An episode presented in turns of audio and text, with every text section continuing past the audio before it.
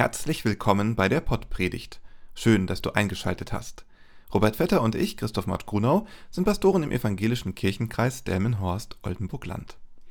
Wir leben in Zeiten des Wandels, nicht nur in der Politik, sondern auch bei Kirchens. Wie stellen wir uns die kirchliche Zukunft vor? Ändern wir etwas oder lassen wir es?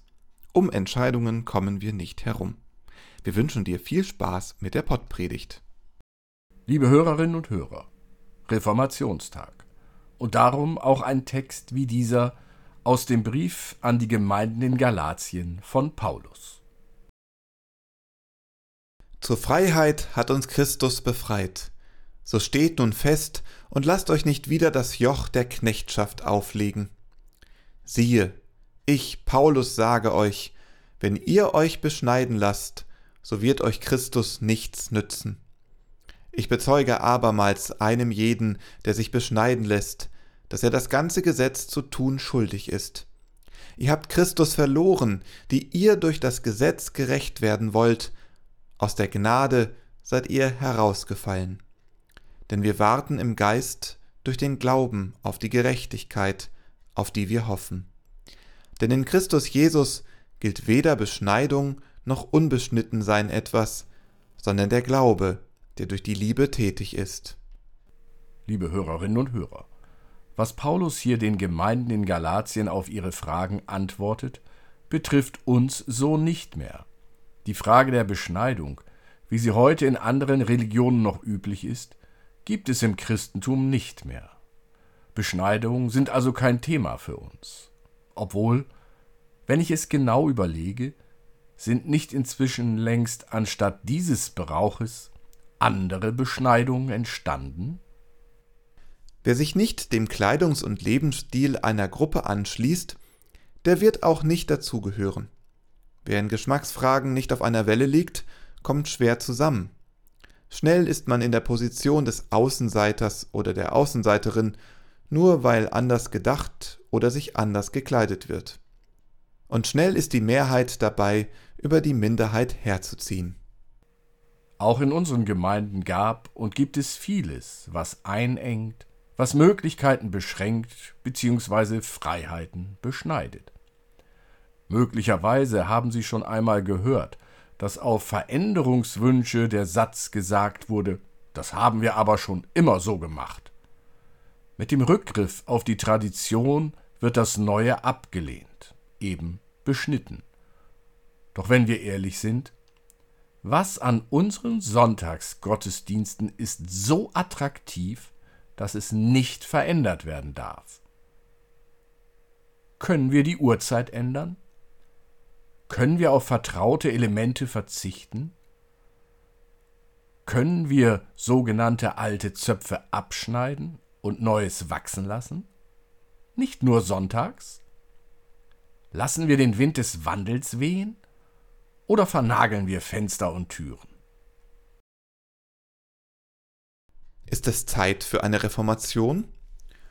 Oder hängen wir es lieber etwas niedriger und sagen, es ist Zeit für Veränderungen? Obgleich mit einem frischen Anstrich, zwei, drei netten Werbesprüchen und dem einen oder anderen Event allein ist es sicherlich nicht getan. Wenn es Martin Luther nur bei den Fragen rund um den Ablasshandel belassen hätte, dann wäre es mit der Reformation sicher nichts geworden. Doch Martin Luther hat tiefer eingegriffen. Er ist nicht an der Oberfläche geblieben. Er hat versucht, den Glauben wieder zu einer Herzensangelegenheit zu machen. Weg mit den Riten und Gebräuchen, die für die Oberfläche gemacht sind, hin zu Herz und Seele. Darin liegt möglicherweise auch für uns der Schlüssel weg von alten Traditionen und hin zu Herz und Seele der Menschen. Werden mit solchen Gedanken heute offene Türen eingerannt? Wollen heute alle Veränderungen? Oder müssen wir aufpassen, dass der Wind der Veränderung nicht gleich alles wegfegt und damit auch das Gute im Alten?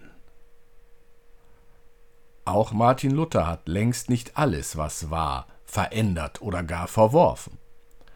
Aber er hat knallhart seine Position vertreten und versucht, andere Herzen und Seelen von dieser zu überzeugen.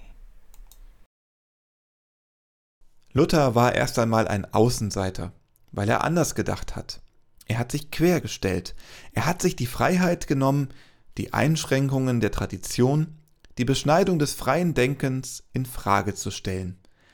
Er hat für sich in Anspruch genommen, ein freier Herr aller Dinge zu sein und niemandem untertan.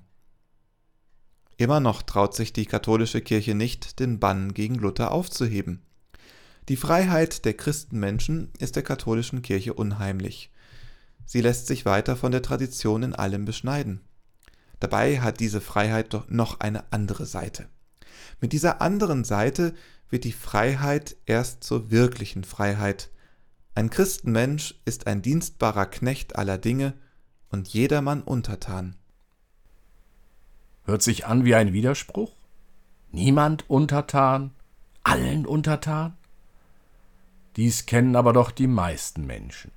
Alle, die schon einmal in einer Beziehung gelebt haben oder noch leben, können diesen scheinbaren Widerspruch nachvollziehen. Wenn zwei Menschen sich lieben und gemeinsam durch das Leben gehen, dann erscheint es so, dass sie auf viele Freiheiten verzichteten. Was gibt es nicht alles für spöttische Aussagen über die Ehe, vorwiegend bei Männern? die Ringe seien Handschellen und so weiter. Dabei ist es so, dass die sich Liebenden, je mehr sie sich aufeinander einlassen, je länger sie sich binden, umso mehr an Freiheit gewinnen und ungezwungener leben können. Zu einer solchen Freiheit hat Christus uns befreit. Wir dürfen den Wind der Veränderung zulassen, solange wir nur glauben. Christus glauben. Geht gestärkt in die Woche mit dem Segen des Herrn. Der Herr segne dich und behüte dich. Der Herr lasse sein Angesicht leuchten über dir. Der Herr erhebe sein Angesicht über dir und schenke dir Frieden. Amen.